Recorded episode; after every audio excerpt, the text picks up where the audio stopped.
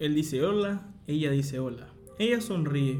El nervioso se apoya, ora en un pie, ora en el otro. Paré de hacer precisamente eso y un débil murmullo de risas recorrió el aula. Se percibe algo sutil en la atmósfera. Continuó el Odín y se colocó detrás de Fela. Le puso las manos sobre los hombros y se inclinó para hablarle al oído. A ella le encantan sus facciones. Dijo en voz baja. Le intriga la curva de sus labios. Se pregunta si podría ser él, si podría mostrarle las partes más secretas de su corazón. Fela agachó la cabeza. Un intenso rubor le coloreó las mejillas. El Odín dio un rodeo y se colocó detrás de mí. Cobb la mira y por primera vez entiende el impulso que llevó a los primeros hombres a pintar, a esculpir, a cantar. Volvió a rodearnos y se quedó de pie entre los dos, como un sacerdote que se dispone a celebrar una boda. Existe entre ellos algo endeble y delicado. Ambos pueden sentirlo. Es algo parecido a la electricidad estática, débil como la escarcha. Me miró con sus ojos oscuros y serios. Vale, ¿qué haces tú? Me quedé mirándolo sin saber qué decir. Si había algo en lo que estaba más verde que en nominación, era en cómo cortejar a una mujer. Tenemos tres caminos. Dijo Elodín dirigiéndose a la clase.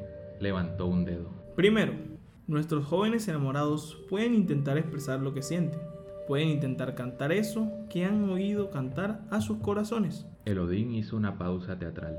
Ese es el camino del loco honrado. Y es un mal camino. Esa cosa que hay entre vosotros es demasiado trémula para hablar de ella. Es una chispa tan débil que hasta el aliento más suave la apagaría. El maestro nominador sacudió la cabeza. Aunque seas inteligente y sepas expresarte, estás condenado al fracaso. Porque si bien vuestros labios quizás hablen el mismo idioma, vuestro corazón no. Me miró fijamente. Esto es un caso de traducción. Elodín levantó dos dedos. El segundo camino es más prudente.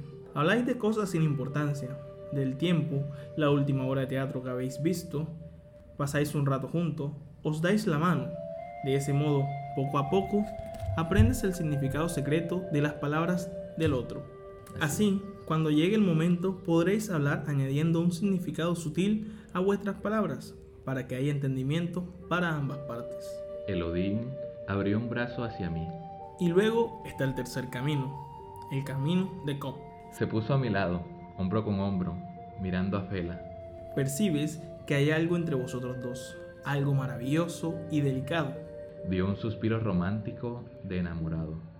Y como aspiras a tener certeza en todo, decides a forzar la situación.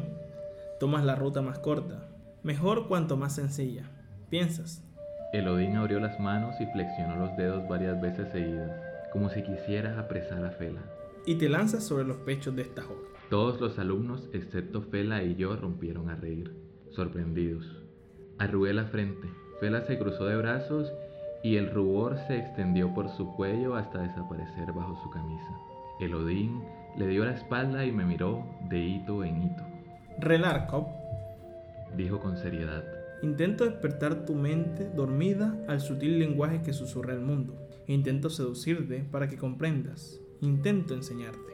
Se inclinó hacia adelante hasta que nuestras caras casi se tocaron. Suéltame las tetas. Perderse para encontrarse, un podcast de John Ricardo.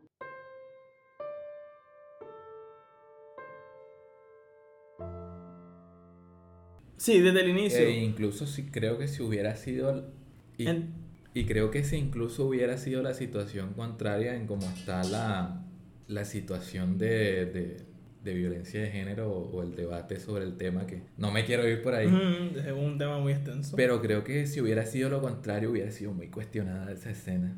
sí, no hubiera Porque sido- hubiera sido, wow, lo está forzando a hacer algo. Y yo lo sentí así, wow, lo está forzando hacer algo. E incluso puede pasar en una relación de pareja. Normal, una real. Una, Que, que no por estar en una relación de pareja tú tienes que tener relaciones sexuales con la persona si no te sientes cómodo, listo. O, O no quieres, o solo Sí, no o- quieres. o incluso ya si llegaron a ese paso o a ese nivel, como a la gente le gusta decir, de, de llegar al- a la intimidad a través de las relaciones sexuales, tú estás en todo tu derecho de un día decir no me siento cómodo, no me siento a gusto, no tengo energía o, O de esa forma que me lo plantean. No, no, no quiero hacer un trío o, Exacto. o, ese tipo de... Y vemos que Samantha insiste y es que como que da, que esto va a ser bueno. Y pasa, de verdad, Y- piensa, hagamos esto que va a ser, pero es como que no estoy convencido. Lo voy a hacer por ti, pero no llego. Y lo, él al final como que no, Mari, no puedo, no puedo. Eh, y es como que una forma en la que el director, o así lo veo yo, nos muestra cómo este, esta inteligencia artificial se vuelve humana. Ya está más actual, porque Sí, o, llega a la- está- ya- o- o llega a rozar la complejidad humana.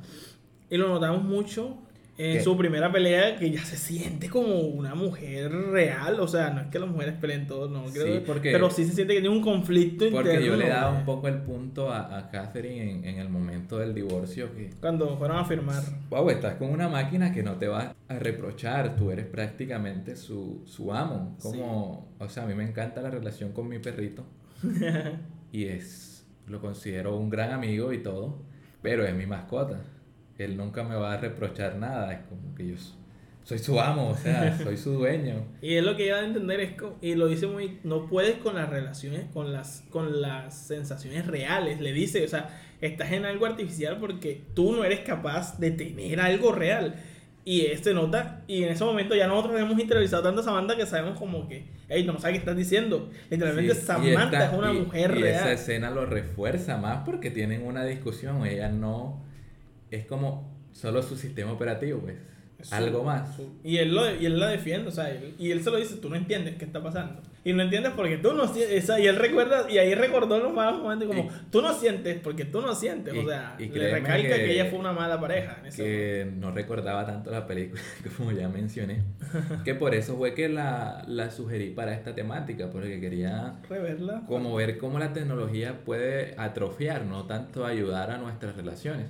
Pero vemos que como Pero da, es- quita. Como... Pero Spike Jones también me hizo replantearme esa relación con la tecnología de, Si es tan malo. Uno, replantearme y, y también me la empecé a replantear a partir de una conversación que tuvimos en, en la temática de, de si eran orgánicas las relaciones con tanta red social o con tanta plataforma de citas Ujú. que yo lo tenía tan normalizado en realidad que no... No lo habías llegado a pensar O tanto. sea, es como esas cosas que, que están ahí y no te das cuenta, como el hecho de respirar y... Y ya, no, no forzar, no pensar que lo estás y- haciendo. Y, y cuando lo recuerdas tienes como que, wow, ahora tengo que... Oh, cuidado. Ahora tengo que esforzarme por sobrevivir respirando. Exacto, sí. Y pasa, son conductos que como te digo ayudan, pero a veces quitan ciertos, Sí. ciertas fases que pueden ser necesarias. No son- pueden ser que son necesarias. Pero a mí, a mí por lo menos me hizo... Tengo ese... Todavía tengo el, el debate interno y, y me encantan las películas que no es el director solo dándote su visión del mundo, sino haciéndote cuestionarte cosas que ya das por sentado. Tanto para lo bueno como para lo malo. Y en eso fue como que pues, si la tecnología llega a tal punto, ¿es una relación o no es una relación?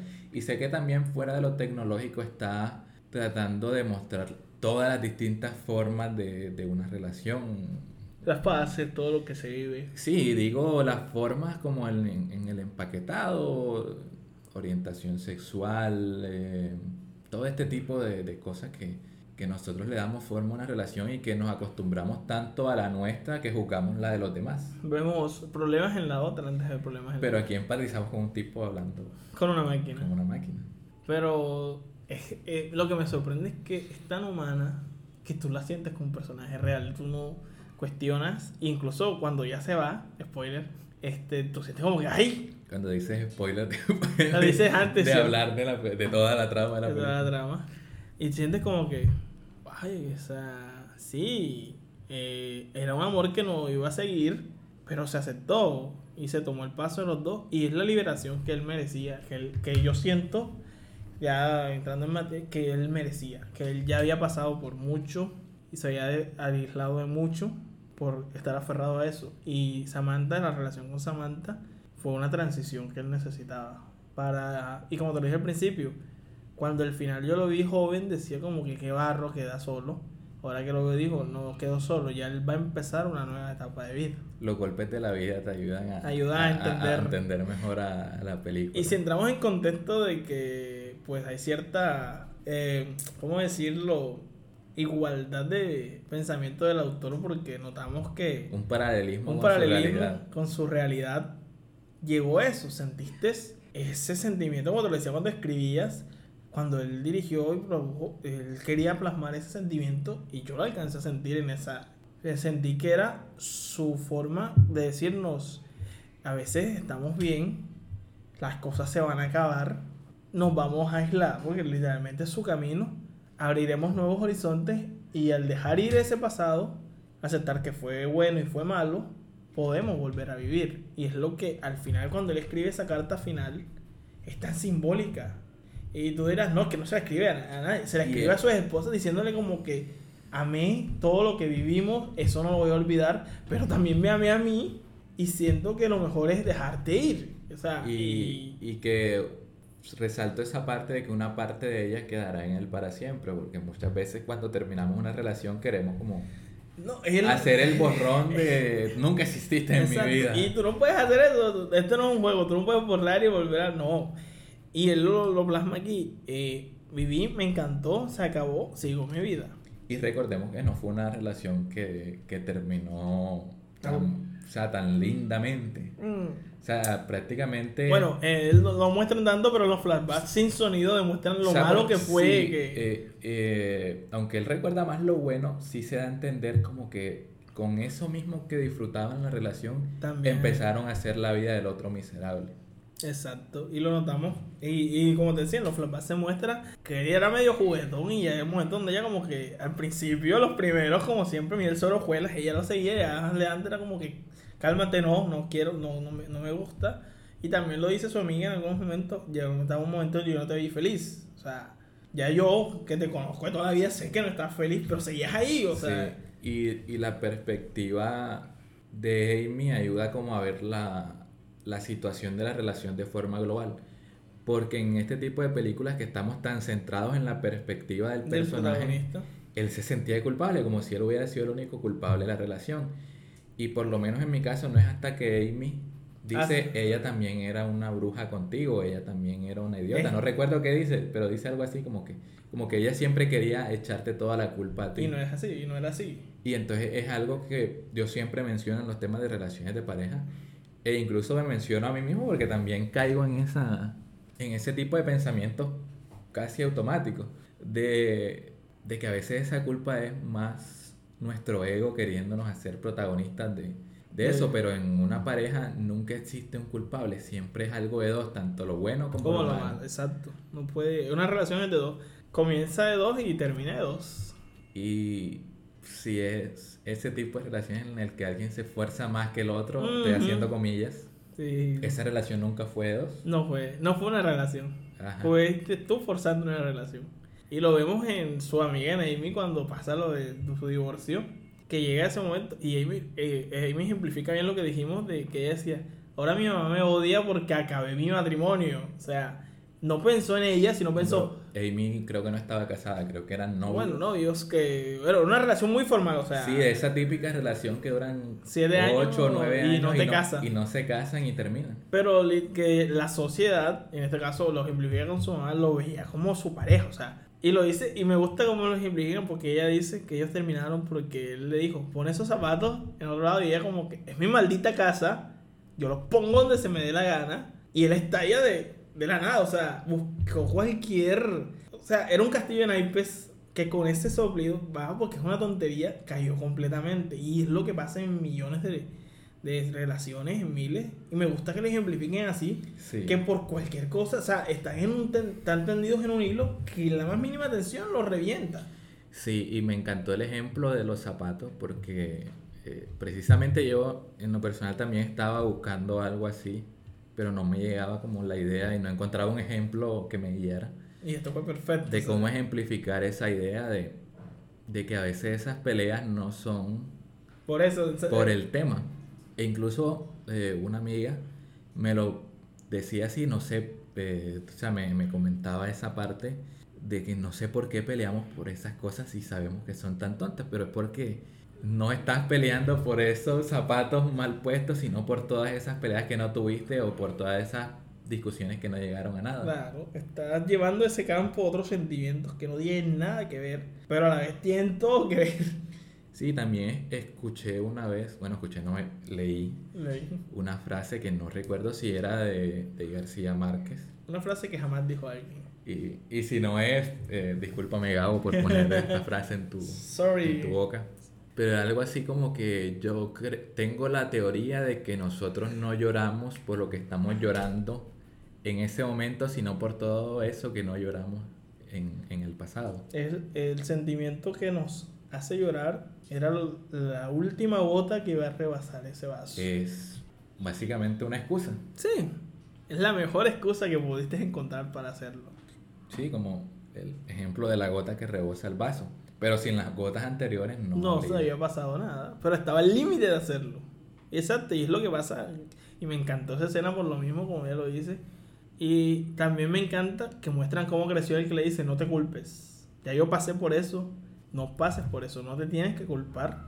Y es así, a veces no hay que martirizarse porque ella iba en camino a eso y él como ya lo vivió, supo, no, yo creo que mi amiga vive esta vaina. Usted no tiene, o sea, tiene un grado de culpa porque todos lo tienen, pero no toda la culpa. Y, encanta- y ahí notas cómo creció ya Sí. él y, y cómo eso demuestra que él ya está, había aceptado que no, yo no tuve toda la culpa en lo que se acabó mi matrimonio. O sea, yo no fui completamente. E, e incluso, pues ahora en Caliente veo también que la película, o lo interpreto así, es un ejemplo de cómo el amor, y es algo que comparto, el amor es algo que nos hace crecer. El amor, el amor. No solo algo que llena nuestros vacíos, como mencionan directamente en la película, y como también quiero tratar aquí en, en un punto más adelante, de cómo llenamos nuestro vacío con cualquier cosa, pero que es algo que nos hace crecer, incluso cuando se acaba, cuando se va Samantha, él sigue, e incluso el divorcio es una experiencia de vida que lo hace crecer. Y lo muestra perfectamente en el paralelismo de la primera escena escribiendo una carta Que es la última. y la última Es, escribiendo una es carta. magnífico, es... Y lo que me encanta de esa última carta es que no es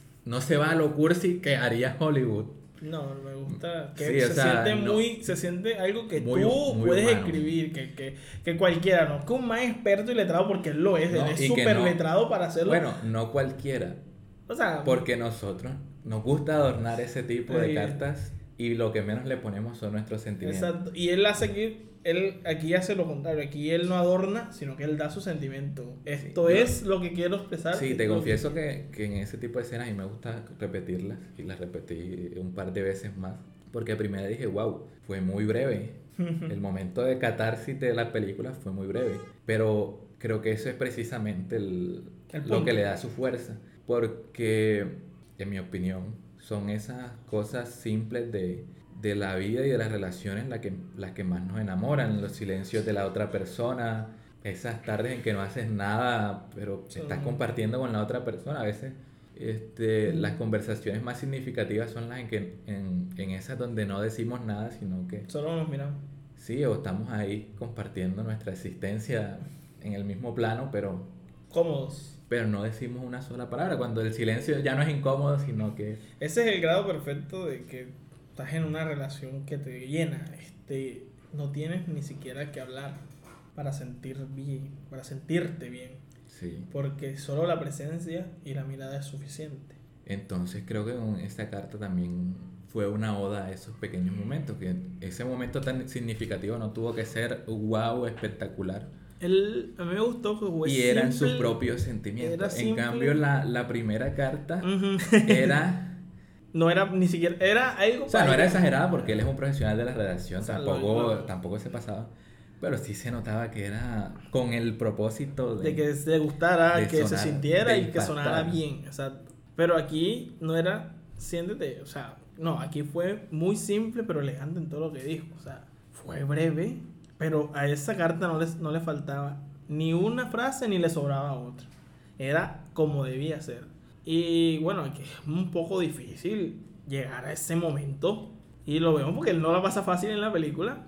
Y así es en la vida. No es fácil llegar a ese momento donde tú dices que esto es realmente. Porque hay personas que toda su vida no saben ni qué querían. Sí. Y él tuvo la suerte y su vi- la experiencia de vida que tuvo le dio las herramientas para él descubrir qué quería. Y por eso yo te lo he dicho y lo he dicho varias veces. Él empieza a vivir en ese final, cuando él está solo, Él empieza a vivir de verdad una vida plena. Sí, es que se vuelve, por lo menos, yo que he escrito tantas cosas sin, a veces sin, sin sentirlo en realidad, porque nos gusta adornar las cosas. Y al final lo más significativo, lo más impactante ha sido un gracias, un hasta luego, un adiós definitivo. Bueno, definitivo, hago comillas. O un, un te quiero. O sea, un par de sílabas son más impactantes que tanta verborrea eh, bien estructurada. Pero a lo que también quería ir con, con ese tema es que ya este, centrándonos en la primera carta y en el hecho de que es un intermediario, cómo estos intermediarios vuelven el amor como una mercancía también, ¿no? Cómo se ve como, exacto, hace lo posible y lo que sabes que va a funcionar para que funcione. Y él empieza así, como un mercader. Y cuanto va, va creciendo el personaje, va creciendo también su, su forma de, de, redactar estas, estas cartas. Y notamos que algunas son que él no está ahí, pero son tan personales por él estar, que él se alegra por eso que ha escrito por años y lo toma como algo que a él le importa. Si él se vuelve parte de la vida de... Y es diferente a... O él, literalmente ha visto crecer a uno de los hijos. Crecieron los hijos de ellos y él se sintió orgánicamente feliz. Y a veces es un... Y bueno, él es un intermediario, como algunas lo serán o algunas aplicaciones. Pero a diferencia de ellas, él tiene sentimientos. Y lo notamos en eso, porque una app y una aplicación nunca se van a alegrar por ti. Solo van a haber números de que tú des una buena calificación y va a ser un método que se va a reutilizar. Pero vemos que una persona no puede ser reemplazada por una máquina en esta, en esta ejemplificación de que son dos conductos, porque él lo es y una lo es, pero un conducto siente y otro conducto no. Sí, y es lo que me encanta, pero también lo que me cabrea de esta película, porque cuando, la, cuando utilizamos algo para un punto también nos hace reflexionar para lo siguiente. Sí. Y, y tanto que cuestionábamos el canal y ahora estamos como dándole un poco de, eh, al final estas aplicaciones se vuelven parte de nuestra Se vuelven parte tuya. Incluso sin distancia, porque las relaciones incluso del mismo barrio o del... Son más por, distancia, ya necesitan el tipo de interacción asistida o virtual o e incluso hasta la forma ah, para usar un, una terminología que la gente tiene bastante común sea toxicificado tanto se ha vuelto tóxico. Sí no sé si esa palabra existe pero... toxificado no sé toxificado no diga se ha vuelto tóxico se ha vuelto tan tóxico que carajo, ya peleamos por likes y esas cosas. Sí, exacto. O no me escribiste buenos días en la mañana. Ese tipo de cosas se han vuelto eh, parte de la relación cuando en realidad no sé qué tanto valor deberían tener. Y, me hace cuestionarlo tanto en la pregunta que, que originó esta, este, este episodio, esta, esta, esta conversación o, esta, o este cuestionamiento de cuando nos quita nuestro lado humano cuando ese intermediario llega a ser más presente que tú. Sí, y cuando, y esto lo hemos dejado en claro en episodios anteriores, nos encanta huirle a lo incómodo de la vida, a lo incómodamente necesario de la vida. Y como este tipo de, de, aplicaciones o, de plataformas ayudan a eso, a, la incomodidad de conocer a alguien. pero al mismo te evitan esa incomodidad, pero... Y no, no, bueno, no digamos que la evitan, la retrasan, porque en el momento de interacción personal se van a notar ciertas carencias. Y no es que estemos tirándole hate a las aplicaciones, no. Pero pasa. Tinder, patrocina, Tinder, Tinder. Pero pasa de que cuando no es una aplicación directa para el sexo, sino para relación. De citas. De citas, eh, hablar y verse es diferente. Y por ejemplo, como decía yo, las he usado, he usado varias. Y tuve una vez un match con alguien. Dijo match, pero eso, eso nada más entiende o no sé, no soy mucho de eso. Eh, ah, tuve un gusto en común con alguien y me sorprendió que la persona quería llamar, hacer una llamada. Y era como que, wow, espérate. Y recordé, yo no llamo a nadie si no necesito algo por algo así hace años. Y fue algo que me gustó, pero también como alguien, otra persona que también interactué, que solo era por escribir, por escribir, por escribir. Y entonces es como que depende también de la otra persona sí, eso se va a extender mucho. Pero sí o sí, cuando te conozcas, va a llegar ese, esa pequeña incomodidad de romper el hielo.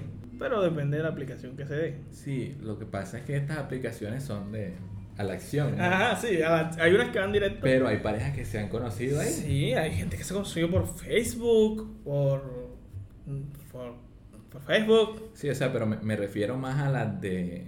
Ah, de solo ya acción. ni siquiera a las de citas, sino a las a las de. de- Exacto, entonces solo vas por lo que vas. Y no hay interacción, hay nombres y a veces ni siquiera es el nombre real. Entonces no sé si llega esa incomodidad porque tú vas a lo exacto. que vas. Pero en una app de citas es más, si llega. Y es importante.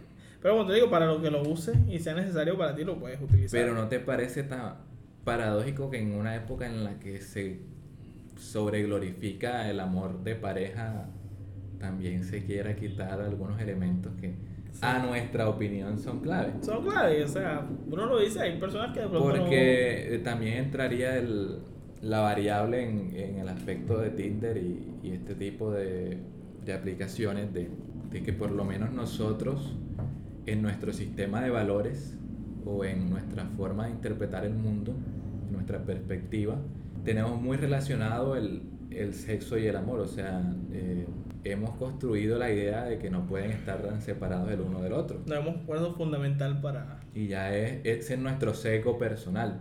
Pero, y cada vez es más común de que las relaciones sexuales estén separadas de... del amor. Sí. Y bueno, incluso también se veía antes con tanta promiscuidad. Sí, ¿no? Cierto, pero en este caso, como decimos, es solo para en aplicaciones que son solo para la acción, son aplicaciones que, eh, ¿cómo es? Eh, manejan placer Sí.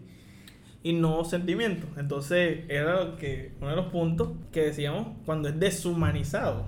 En Her y en otras Sí. no están deshumanizados. Pero hay estas aplicaciones que son de placer, porque son literalmente de placer. Sí. Tú vas solo a eso, a buscar placer y ya. Es muy Y- raro el que te diga, y- conocí a mi pareja en Tinder y como que, che, ¿qué? ¿Cómo, cómo así? O Sí, sea, como solo cuando quieres acción. acción ya, entonces. diferente. Acción sin tanto Acción trámite, sin tanto compromiso. Exacto, quieres volarte la parte incómoda. Para ese momento es una buena opción. Pero Quieres ir a satisfacer una Pero necesidad un momento. tanto biológica como... Sí, y llegará un momento donde esa. Y aquí lo demuestra que lo hace perfecto. Esa física, parte física, no será necesaria. Ni siquiera te va a importar. Y es como que. ¿Y ahora? ¿Qué uso? O ¿Qué sea, entre, entre Theodore y, y Samantha tienen esa conexión no física No que estamos física perdiendo. Que estamos perdiendo. Por eso ahí Ger Lo que a mí me- demuestra que son buenas para algunas y más en otras. En, otras en otros ámbitos, exacto. O sea, es- Sí, o sea, nada de blanco Y negro, todo tiene su gris, o sea, nada de muy bueno o muy malo. Sí, pero a, a lo que iba yo es que lo que a mí me preocupa es que esta satisfacción de necesidades que no está ni bien ni mal es No, exacto. lo que es quiere tomarse como sustituto del amor. Exacto. O Y, sea, es- creen que va a llenar lo mismo que el amor. y es lo que hemos enfrascado aquí, que no, no, te, no va a ser así tan... Sí, entonces lo que, ah, esta, este intercambio sexual no, no, no me está... Te va a satisfacer físicamente, Sí, y- pero y, no... cada vez te satisface menos Exacto. porque somos seres que cuando se acostumbran Ah, algo nos causa menos satisfacción. Las primeras veces te va a gustar, pero Entre ya de, que- de la décima interacción para adelante es como Le que... aumentan la forma, la... Busco eso sí, eh, la- reinventas, o sea, te pruebas nuevas La, cosas cantidad. y eh, llega así. Pero y- no, no te da un sentido de vida, te da una satisfacción momentánea. Y es ese, esa misma superficialidad que, que mencionaba en capítulos anteriores, en episodios anteriores, que queremos satisfacer necesidades o resolver problemas muy profundos con soluciones demasiado superficiales. Y es uno de los errores más Entonces, así- grandes que cometemos. Así como Theodore, queremos llenar nuestros vacíos que tenemos solo por el hecho de existir con cosas, con videojuegos, con, con sexo sin compromiso, pero que no van a... Cambiar tu vida, no van a... Sí, no, no, mm, no le va a dar un sentido a tu vida como, como esas acciones. No, y el mismo Theodore lo muestra al final que él ni, ni Samantha ni su ex, él va a vivir su vida.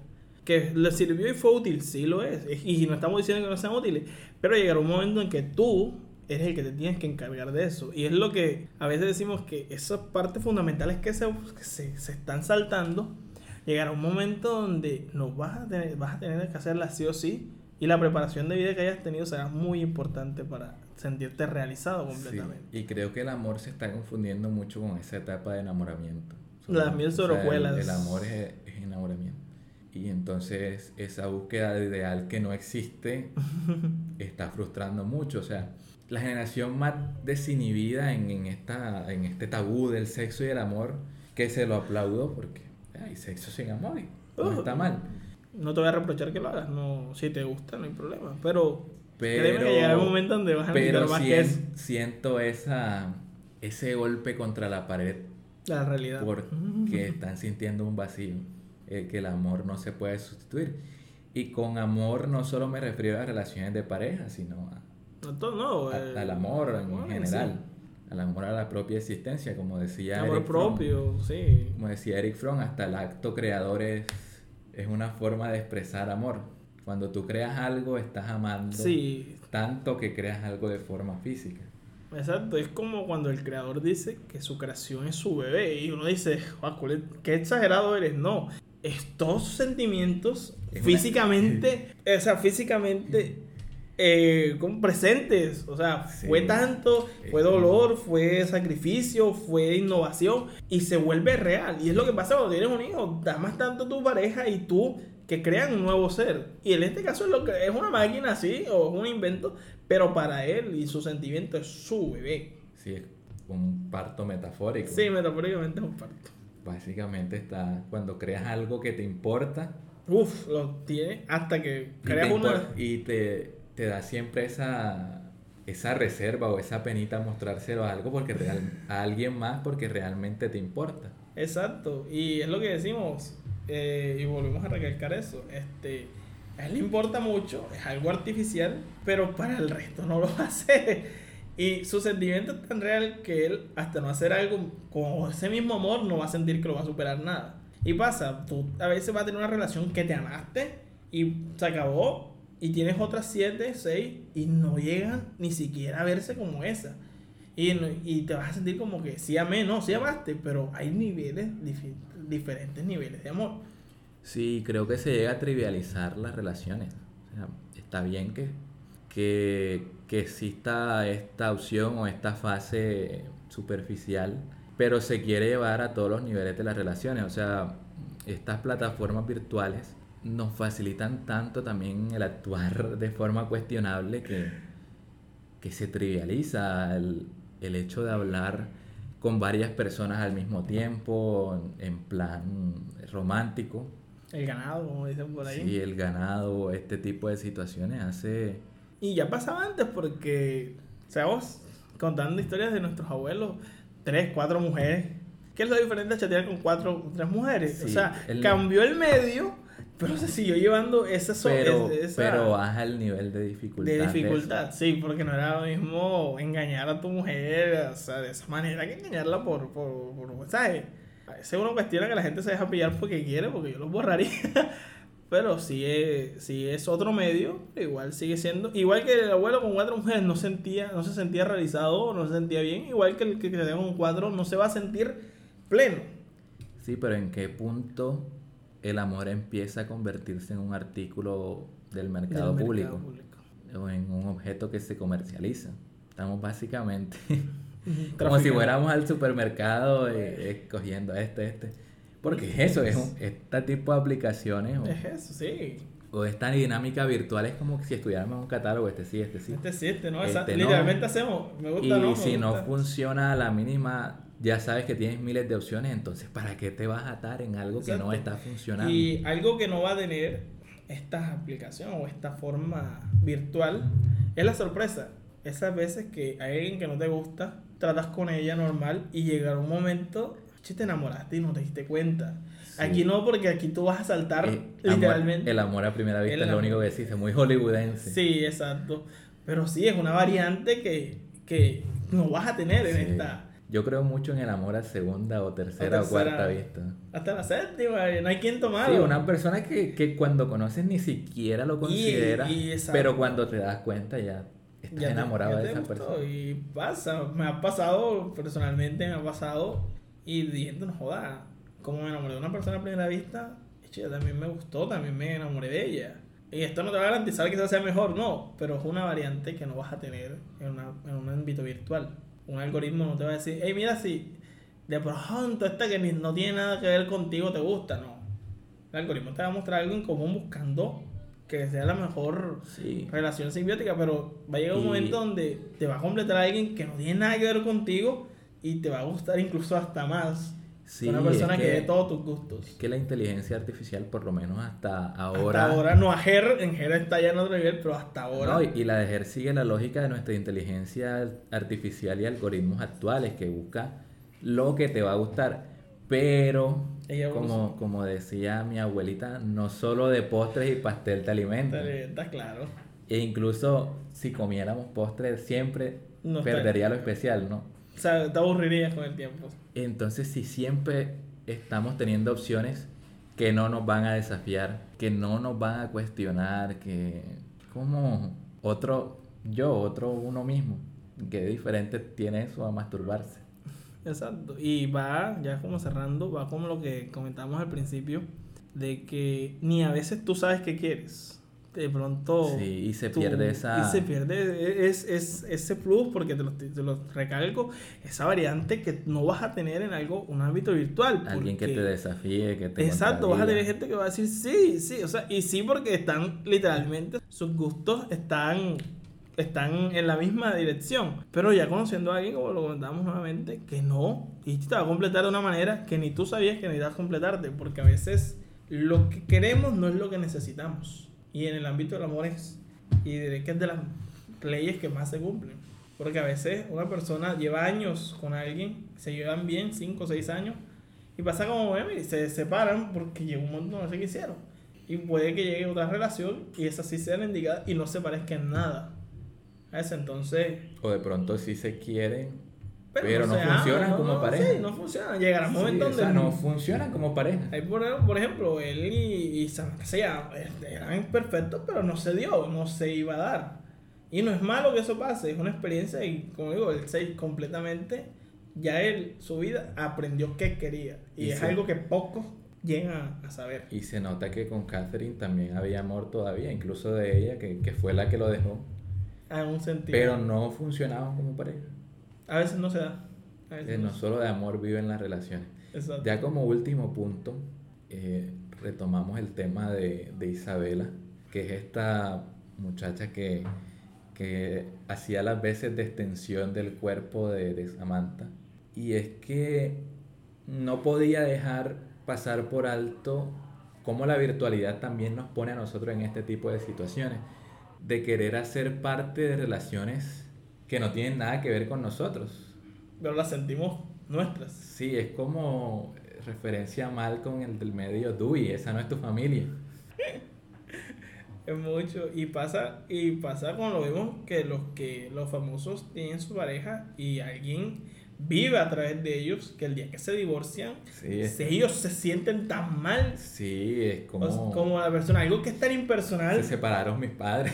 Exacto. Y lo, a veces tienen más luto por esa que por las separaciones cercanas. Sí, y es como que estás pendiente de Y- esa no, relación, exacto. cada actualización. Y a veces tú no tienes una y vives a través de ella. Y Sí. también es algo que pasa muy seguido. Actualmente pasa mucho más Y es uno de los peligros de, de la virtualidad. de la virtualidad. Dejar tu propia persona para vivir. para vivir otra vida. Dejar tu propia vida, dejar de lado tu propia vida para vivir otra vida que crees que quieres, que te hace sentir bien, Que te venden. que- que te venden, que, ajá, que te venden que está bien.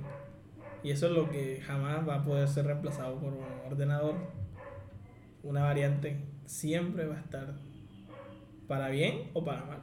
Y aunque creo que la intención de, esta, de este episodio o de estos episodios era tener una opinión como más crítica, más detractora de, de- de la tecnología en este tipo de, de situaciones.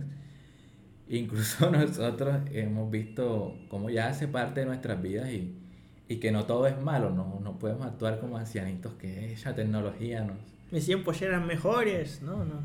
pero que al mismo tiempo siempre, como hemos tenido ese miedo a lo largo de, de, de nuestra historia y se ven películas como Terminator o- Ujú. o, en series como Black Mirror, que si la tecnología se nos va de las manos nos va a quitar nuestra humanidad.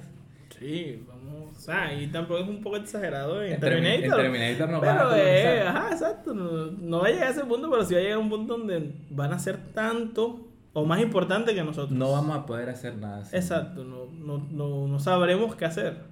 Y eso es Y- deshumanizante y sí. es un poco aterrador. Y aunque hay que adaptarnos, siempre debemos tener, o, o yo opino que debemos tener ese, ese ojito crítico, ese observador distante de, de nuestras propias vidas en lo que hacemos con la tecnología.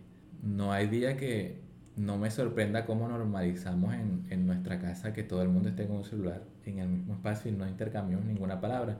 Y soy parte de eso, pero también estoy pendiente de que eso está pasando. No, no quiero olvidarme de que eso está pasando, por más que lo normalice. Es la vida, la vida avanza, pero hay cosas que jamás deben ser reemplazadas, La tecnología es parte de nuestras vidas, pero más no nuestra vida. no es parte orgánica de nosotros y no hay que olvidar eso. Entonces ya con ese punto cerramos. Creo que también hablamos de algunas cosas del amor en general Mm, Sí. que, que me hubiera gustado también hablar en algún capítulo siguiente, en algún episodio siguiente, pero que estuvieron bien ahí introductorias, tampoco nos fuimos tanto por las ramas. Gracias Juan por, por ser el primer invitado de este tu podcast, nuestro podcast. Muchas gracias a ti por invitarme y espero las personas que nos alcancen a escuchar les ayude, les dé cierta mirada y como lo dije y lo, lo muestra ese final, tu vida la vives tú. Sí, y espero que si tú eres una de las personas que está escuchando esto mucho tiempo después, nos preguntes nuestra opinión a través del Instagram oficial del podcast o a través de mi correo electrónico que está ahí en la descripción, si todavía pensamos lo mismo. ¿Mm?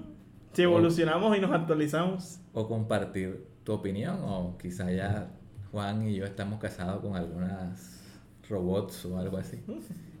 Pero sí, con esto despedimos.